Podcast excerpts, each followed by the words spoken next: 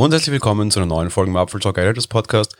Wir hatten gestern schon so als Thema so ein bisschen dieses Thema, wie könnte, was könnte Apple alles aus den Dingen rausholen, die sie jetzt schon in Geräte integrieren. Da ging es um den U1-Chip, eine völlig neue Technologie, die wir im September das erste Mal vorgestellt bekommen haben und die jetzt in den iPhones drinnen ist. Eine Technologie, die wesentlich mehr Potenzial hätte, als das tatsächlich ausgenutzt wird. Und auch in der heutigen Folge soll es um so ein Thema gehen, um ein Thema, das meiner Meinung nach sehr stark auf der Hand liegt. Jetzt überlegt mal kurz und ich zirkel noch so ein bisschen herum, was könnte das denn alles sein? Wo nutzt Apple denn nicht sein volles Potenzial aus, das eigentlich schon da wäre und das man eigentlich schon ausliefern würde, man nur noch abrufen müsste? Und für mich trifft dieses Prädikat am allerstärksten beim iPad zu.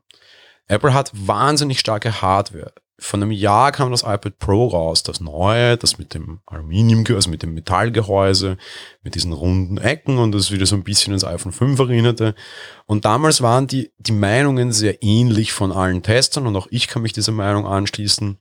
Es ist ein Ferrari. Das ist ein wahnsinnig schnelles, extrem starkes Gerät, lässt viele MacBooks arm ausschauen. Und trotzdem kann ich das Teil nicht so produktiv nutzen wie ein MacBook. Einfach weil es an Software fehlt, aber auch weil es an Unterstützung seitens Apple fehlt. Viele hofften, so auch ich, dass das vielleicht ein Schritt in die Richtung ist, dass irgendwann mal macOS auf dem Ding läuft.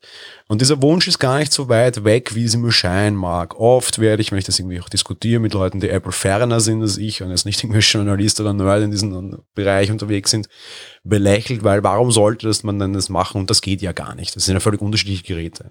Naja, aus heutiger Sicht stimmt das schon durchaus. Aber Microsoft hat es auch wieder mit den Surface vorgemacht. Naja, man kann sein Betriebssystem sowohl auf ARM-Prozessoren umbauen. Es ist ja etwas, was man Apple gerade nachsagt. Man sagt ja nach, dass man so ARM-Prozessoren in den Mac stecken mag und dann dort auch macOS laufen mag. Naja, warum lasse ich dann nicht macOS auch auf dem ARM-Prozessor am iPad laufen? Und was auch so ein starkes Thema ist und ich mir immer wieder sehr stark wünsche und auch jetzt sehr häufig von, von Hörern angesprochen wurde, wie ich es denn damit jetzt halte, ist der Maus-Support. Maus-Support wäre ganz easy möglich gewesen, immer schon. Ein Potenzial, das man immer schon abrufen könnte. Man könnte dann so eine komische Konstruktion bauen mit einer Tastatur und mit einem Trackpad drinnen. Mit den Surface macht Microsoft das. Ich würde mir genau sowas von Apple schon sehr lange wünschen, werde dafür auch durchaus mal wieder belächelt.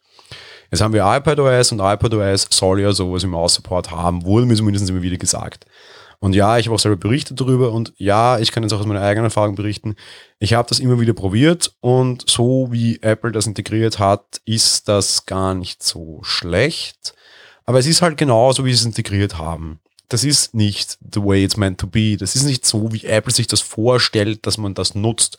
Das ist nicht vollkommen integriert und eine, eine also randlose, wie immer schöne, komplett problemlose Apple Experience. Es ist eine Bedienungshilfe. Apple hat es ganz klar dieses reingefügt.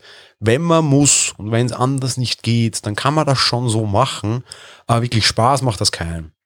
Was ich aber auch ganz interessant finde, ich habe eine, eine Analystenmeinung gefunden, die kommt von Cliff Maldonado, der hat das bei CNET geäußert und das finde ich sehr interessant, weil der glaubt nämlich, dass das Thema sehr stark kommen wird und dass Apple sehr stark dem Thema arbeiten mag. Das vielleicht jetzt mal schon über so eine Bedienungshilfe zu integrieren, kann schon ein Weg in die Richtung sein und ich habe das auch immer sehr gehofft. Was ich in seiner Meinung sehr interessant finde, weil ansonsten würde ich sie von Hause schon teilen und bräuchte jetzt seine, seinen Anstoß nicht, ist, dass er glaubt, dass es vielleicht über einen anderen Einfallswinkel unter Anführungsstrichen kommen wird, nämlich über Gaming. Seiner Meinung nach ist ein großer Punkt der Apple im Gaming fehlt tatsächlich die Unterstützung von externer Hardware. Apple hat da heuer schon sehr stark aufgemacht. Es werden jetzt Controller unterstützt und zwar vernünftige.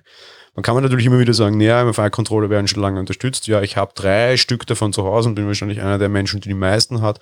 Wirklich geil sind die aber alle nicht. Da fehlen irgendwie vernünftige Tasten, also da fehlen vernünftige Daumensticks, quasi diese Thumbsticks. Da ist irgendwie auch alles, die sind nicht klickbar, Schultertasten sind immer so ein Thema, also irgendwie so richtig geil, wie das die anderen schon konnten, ist das nie. Darum macht man jetzt was, man nimmt die der anderen her.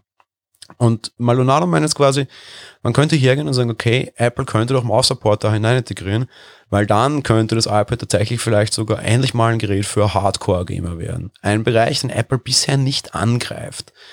Aber ein Bereich, den man mittlerweile sehr leicht angreifen könnte. Mit Arcade hat man einen Gaming-Service gebaut, das so viel noch mehr könnte. Google bringt jetzt im November Stadia auf den Markt, Game Streaming. Da läuft das Game auf deren Rechner, die machen keine Spiele, die stellen nur das Service zur Verfügung. Ein Service, das Apple sehr wohl auch zur Verfügung stellen könnte. Und gerade da wird man ziemlich sicher durchaus auch eine Maus brauchen können.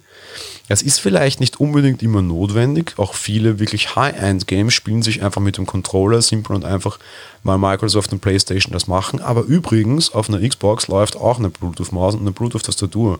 Und bei manchen Spielen, zum Beispiel gerade Rollenspielen, durchaus ein Thema. Rollenspiele sind keine Randerscheinung. Stadia macht gerade ganz dicke Werbung mit Baldur's Gate 3, dass sie das erste exklusiv haben wollen.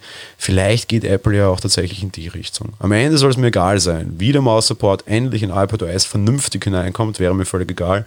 Aber gerade dieses Einfallstor finde ich durchaus interessant. Vielleicht sehen wir sie dann doch im Bälde. Das war's mit der heutigen Folge. Wir hören uns dann morgen wieder.